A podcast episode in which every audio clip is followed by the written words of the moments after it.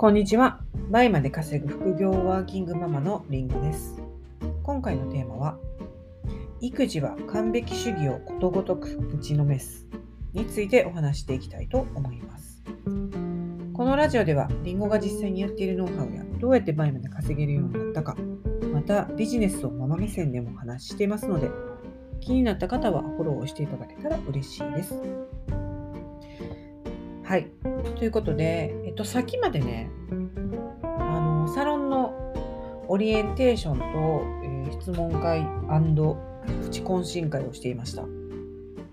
で、えっと、10時から始めたんですよ、夜のね。夜の10時から始めて、えー12時半ですね。10時半までやってました。2時間半やってましたね。オリエンテーションね、最初の30分で、まあ、あの、質問するときはこういうふうな質問の仕方をしてくださいとか、あの、あとは、えーそうですね、えー全体で聞けないことは、あの、個別で聞いていただいていいですよとか、あと、その、日報をね、提出するときには、あの、こういうふうな、あの、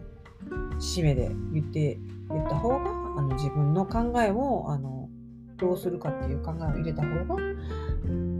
アウトプットになっていいですよとかね、まあそういう話もしつつ、えー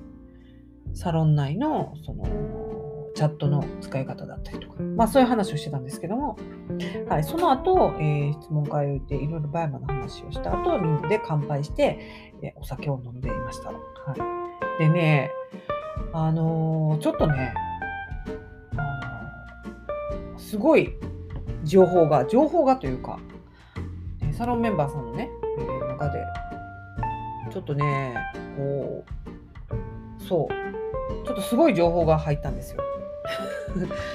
で、これちょっと、どうにかします。どうにかして、ちょっとね、外に出して、えーすごいみんなの、皆さんのお役に立てるようなことかなと思うんですよね。ちょっとそれを何かしらの形にしたいと思いますので、ちょっと楽しみにしていただいて、何のこっちゃってこと。で、何のこ、何の話っていう、あの今の話だけだとね、思われるかもしれないけど、すごい有益な話です。はい。そんな感じですごい有益な時間でした。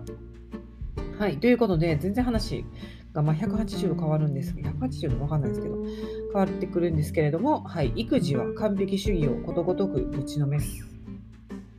についてお話ししていきます。で、あの、育児って、本当に完璧主義だったらできないんですね。まあ、皆さんね、本当にリスナーさんはお母さんが多いんで、私の場合は。あの、もう、そう、知ってるよっていう、思われてると思うんですよ。本当そうですよねって感じなんですよね。で、あの、何かをきっちりしたり、例えば、まあ、部屋だったり、服だったりとか、まあ、あの、タイムスケジュールだったり、きっちりいかないんですよ。もう、あの人たちは、あの、本当に、えそういうところで生きてないですから、あの、はい。きっちりとかないし、もうそもそも、あの、そんな、あの、自由じゃないですか。うん。まあ、だから、いくらね、部屋を片付けても、あの散らかすのがあの人たちの仕事なので、もういたちごっこなんですね。片付けた尻からバヤーン、ガシャーンで、バシャーみたいな、もう本当に泥棒が入ったような家っていうのをもう何年も続けてるですけども、あの、これがね、許せないと、もうつ本当に辛いんですね。うん、もういいわっていうとこに行くと楽なんですよ。で、私はもうちょっとそれに時間がかかっちゃったんですね。で、まあ赤ちゃんの時なんかはもう本当にもうお世話にくたくたで、うん寝かしつけで、寝かしつけしてる間にね、家の片付けしたり、なんかまあちょっとご飯作ったりしようかなって思うんですけど、もう寝かしつけで一緒に寝ちゃうんですよ。もう本当に気絶するような感じで。おっぱいあげて、もうそのままね、私の方が多分先寝たんじゃないかっていうぐらい、もうくたくたなるんですね。だから掃除とかも行き届かなくて、で、その、行き届いてない掃除のとこにハイハイで行っちゃって、ああ、ちょっとそこ行かんといて、みたいな。で、あ、もう、ああそこまた私掃除できてなかった、みたいな、自分責めをね、しちゃってたんですよね。でもまあできないんですよ、本当に。もう疲れ切ってるし、で、もう、今となってはね、もうそんなぐらいのこと大したことないしもうそれぐらいの汚いところに行って免疫力をつけろって感じなんですけど最初のこの時は綺麗にしなきゃいけない。綺麗にしたかったんですね。なんかやったことないから育児自体を初めてだからなんかそういう完璧ななんか理想のお母さんっていうか自分の頭の中に勝手にあるね。そんなんはもうほんま100%無理なんですけどなんかそうなりたいっていうのがあって、えー、はい。もう離乳食とかもね。バッチリ作ってもうあの冷凍で小分けにしてみたいな。もうそんなんもね本当に2人目からが一切してない。1人目の時は異常にね異常なほどにやってたんですよね。もうそうするもんだと思い込んでたしまあいろんな情報を得れるじゃないですか。ネットだったり雑誌だったりで。であの綺麗にしてる話しかないんですよね。まあぐちゃぐちゃな話とかもあるんですけどほとんどがぐちゃぐちゃとは誰も言ってない。ほとんどぐちゃぐちゃになるんですね。全てが思うようにいかないしあのはい。でなんか自分自身に構ってられないんですね。で全然いいんですけどでそれがずっと続くとあのパッて洗面所で鏡見た時の自分のやつれ方に 驚くんですよ。うわーっていう風な感じでちょボロボロやんみたいなになってでまたそれが嫌になっちゃったりしてでもまあしょうがないしもう今なことだけだからいいやんって思うんですけど今となってはね別にそんな大したことじゃないし一瞬だしって。でもその時は一瞬がもう永遠のように感じたんですよね、うん、なんかねフランスとかではねあのそういうお母さんがそういう状態にならさないみたいですね。もう日本人だけなのかなこれ。あのちゃんとね化粧して外に行きなさいと。あの赤ちゃんはあのベビーシッターに預けるなり私が見とくからってその義母がねフランス人の義母が化粧ぐらいして外へ行きなさいみたいな。っていう風に言ったらしいですよ。中村江里子さんの義母は。なんかで読みましたけど。でえー？って私自分はそんな言われたことないと思ったんですよねでもうちの母もそんなしなかったでしょうし私が小さい頃自分がもうひたすら全部やってたと思うんですよね。だからまあ、ところ変わればね、そんなんなんですよ。だから本当に、あの、日本人のお母さんのこの概念は何なんでしょうか？この、すべてお母さんがやって、すべてお母さんに押し付けるで、まあ、また話がここに行くんですけど。で、あの、完璧主義ではなかったんですけど私もでもあのこだわり屋さんではあったんですよね。まあ、それは今今でかもし今でもかもしれないですけどやっぱりインテリアとか好きだったし、あのまあ、食器とかもねどっちかっていうとそのこだわってたと思うんですよ。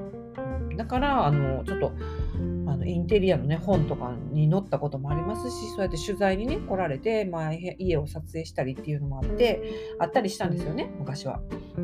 でなのでそんななんかねだから本当にそのずっとぐちゃぐちゃであるのが耐えられなくてうんそういうのも辛かったんですよね。もうでもねやっぱそれが長引くともういいやっていう風になるんですね。もう本当にことごとく口の目されましたあの人たちに あの私の子供の2人のあの人たちに。で、えーと、それぐらい、えー、常識が通用しない人たちじゃないですか。まあ当たり前ですよね子供だし赤ちゃんだし。で、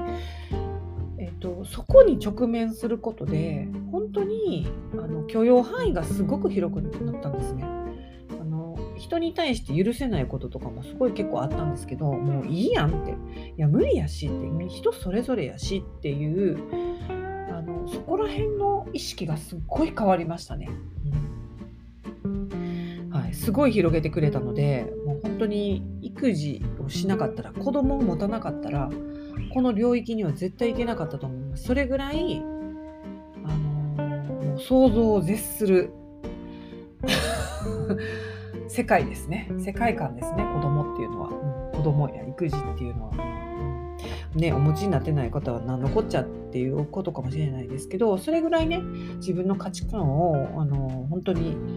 打ちのめすっていうレベルに近いことが起きます。うん。で起きてよかったなと思います。でそれまでの私っていうのは固定観念にすごく縛られてましたし、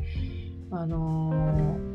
ー、まあ、もしかしてそういう人多いのかなと思うんですよね。うん、でもうそんなんじゃなくて何だっていいしまあ少々ねぐちゃぐちゃだってもうあの汚れてるとこに行ったって死にはしないしそれぐらいねのとこ行って免疫力つけろって感じですよ、うん、もはや今となっては。まあ、それが子供です。汚いのが子供。下に落ちたのを食べるのが子供。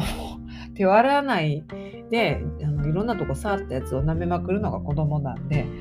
もうだからそれにいちいちね、あの反応してたらあの身が持たないんで、うん、よしよし、よし、それで免疫力つけろっていうぐらいのその度量でね、あのやっと入れるようになりました。はい。なので、そうですね。そういう意味でも育児はすごい広げてくれるしあの自分をすごくあの変えてくれましたし新しい領域にね突入させてくれた人たちですねあの2人の人たちは。うん、はいということでこの話がね誰かの背中を押したり勇気づけられるような機会になったら嬉しいです。今回も聴いていただきありがとうございました。それでは次回のラジオでお会いしましょう。みのでした。Thank you.